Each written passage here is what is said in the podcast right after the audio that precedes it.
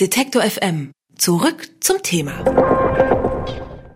60 Jahre ist es jetzt her, dass zuletzt ein deutscher Politiker für das höchste Brüsseler Amt gewählt worden ist. Wenn es nach Manfred Weber geht, soll sich das jetzt aber ändern, denn der CSU-Politiker will als Spitzenkandidat der Europäischen Volkspartei Präsident der EU-Kommission werden. Das Amt hat momentan Jean-Claude Juncker inne. Im November muss sich Weber auf dem Parteitag der EVP aber erst einmal gegen parteiinterne Gegenkandidaten durchsetzen, bevor dann im Mai nächsten Jahres die Europawahl folgt. Wer Manfred Weber überhaupt ist und ob seine Kandidatur vielversprechend ist, das bespreche ich mit Peter Müller. Er ist Korrespondent für den Spiegel in Brüssel. Guten Tag, Herr Müller. Hallo, Frau Huber. Ja, wirklich bekannt ist Manfred Weber in Deutschland bisher nicht gewesen. Haben wir es bei Weber mit einem CSU-Politiker vom Format Söder, Seehofer oder Dobrindt zu tun? Es kommt darauf an, äh, Frau Huber, wie Sie das Wort Format ausdeuten wollen. Wenn Format bedeutet, dass es ein bekannter Politiker ist, der äh, über die bayerischen Grenzen hinaus für Politik steht, ähm, Themen setzt und bekannt ist, dann ist er vielleicht noch nicht ganz jemand vom Format eines Seehofer oder eines Söder, die ja sozusagen die Talkshows ähm, vor allem Söder bevölkern oder eben mit Debatten die ganze Republik irgendwie vor sich hertreiben. Wenn Sie mit Format aber meinen, ob er weltläufig ist, ob er sozusagen zu großen Fragen was sagen kann, ob er zu europäischen Themen sprechfähig ist, dann hat er natürlich Format. Er ist ähm, schlicht und ergreifend ein CSU-Politiker eines ganz anderen Schlages, würde ich sagen, wie Seehofer oder Söder. Bei ihm ist es nicht so das Dröhnende, das Brachiale, von dem man ja immer noch annimmt, dass es zum Wahlsieg in Bayern unabdingbar ist. Er ist ein Mann der leisen Töne. Also das Auffälligste an Herrn Weber, wie ich ihn erlebe, ist schon, dass er die Initialen seines Namens auf seine Hemden gestickt hat. Und ähm, damit sozusagen endet es dann auch schon, wenn Sie sich ihn anschauen. Er ist auch noch recht jung für ein derartiges Amt, 46 Jahre, hat noch nie wirklich eine große Behörde geleitet, glaube ich. Was hat er überhaupt gemacht, bevor er sich entschieden hat, als Chef der EU-Kommission zu kandidieren? Gut, er war jetzt ähm, vier Jahre hier in Brüssel Fraktionschef der Fraktion der Europäischen Volkspartei. Das ist der Zusammenschluss christdemokratischer und auch konservativer Parteien in Europa. Da gehören CDU und CSU aus Deutschland dazu, aber auch recht umstritten, zum Beispiel die Fidesz-Partei von Viktor Orban aus Ungarn.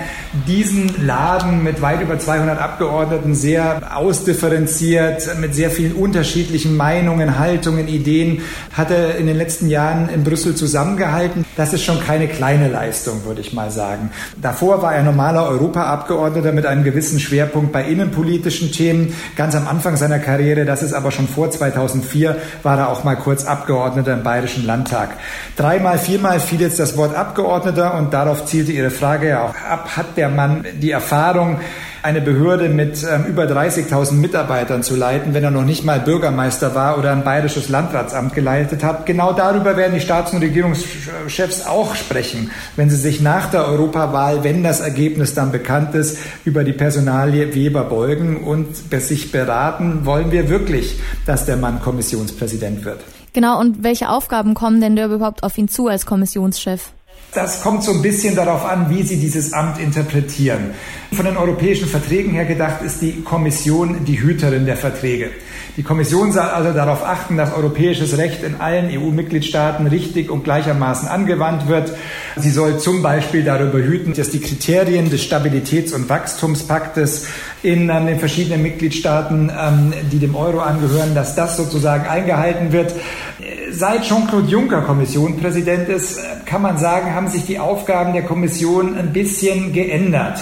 Juncker hat ja gesagt, ich möchte eine politische Kommission. Also ich möchte raus aus dieser Technokratenecke. Ich möchte, dass bei mir politisch entschieden wird. Das hat für sehr viel Kritik gesorgt. Wolfgang Schäuble zum Beispiel hat mal gesagt, als er noch Finanzminister war, kann man alles machen, lieber Jean-Claude Juncker, aber dann müssen wir die Dinge, die Aufgaben, wo es wirklich um technische, rechtliche Dinge geht, abspalten von der Kommission. Ich meine damit zum Beispiel die Wettbewerbskontrolle.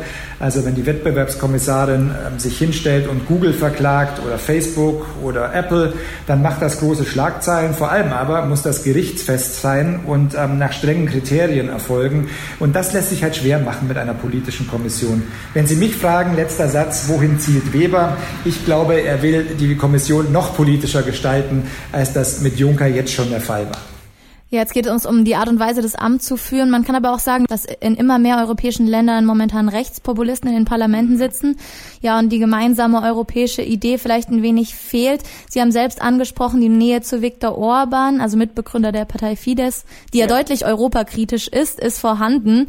Was sind Webers Ideen für Europa? Was wissen wir darüber schon? Er sagt immer wieder und hat das auch wiederholt, als er sich am Mittwoch dann ähm, präsentiert hat, zunächst in der Fraktion in Brüssel und dann der Presse, er will Europa zurück zu den Menschen bringen. Das klingt zunächst mal so lala und so schön hingesagt, ist aber, glaub schon ein valider Punkt, wenn man Ideen entwickelt, das auszugestalten. Sie haben ja zu Recht darauf hingewiesen, dass wir einen unglaublichen, eine unglaubliche Hinwendung zu populistischen Kräften in der EU derzeit erleben können. Das sind schon gewaltige Aufgaben, die Weber sich vornimmt, wenn er sagt, er will Europa, er will die EU EU, er will dieses abstrakte Gebilde wieder näher an die Menschen bringen. Damit sagt er im Kern ja auch, ich will den Populisten das Handwerk legen. Man kann sagen, dass ähm, in einer globalisierten Welt Europa bei bestimmten Themen, Stichwort Umweltschutz, Klimaschutz, Handelspolitik, nur dann noch Gehör findet, wenn es zusammenhält.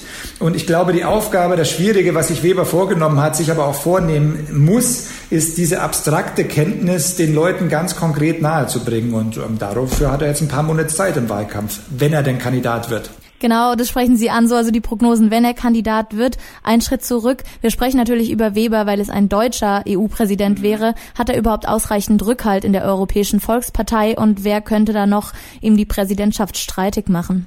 Anfang November findet dort ja ein Parteitag in Helsinki statt, wo der Kandidat bestimmt werden soll. Es ist durchaus möglich, dass es mehrere Kandidaten für diesen Posten des Spitzenkandidaten gibt. Weber hat sich nun erklärt. Wovon man ausgeht, ist auch, dass sich Alexander Stupp ähm, dazu durchlegen wird, der ehemalige finnische Ministerpräsident, der jetzt im Vorstand der Europäischen Investitionsbank ist. Er wäre natürlich ein geeigneter Kandidat. Er ist auch jung. Er ist ähm, in äh, wichtigen Fragen Europas aus deutscher Sicht ähm, durchaus kompatibel. Ähm, wie groß seine Chancen dann sind gegen Weber, wird man sehen. Eine unbekannte, eine große Unbekannte in diesem Spiel ist noch der Name Michel Barnier. Das ist der Brexit-Chefunterhändler.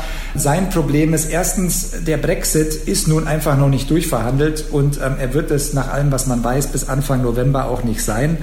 Zweites Problem, nicht minder groß, sein eigener Präsident Emmanuel Macron in Frankreich möchte, soweit man hört, nicht so gerne, dass ein Kandidat der EVP-Spitzenkandidat wird und sagen Spitzenkandidat für Frankreich wird.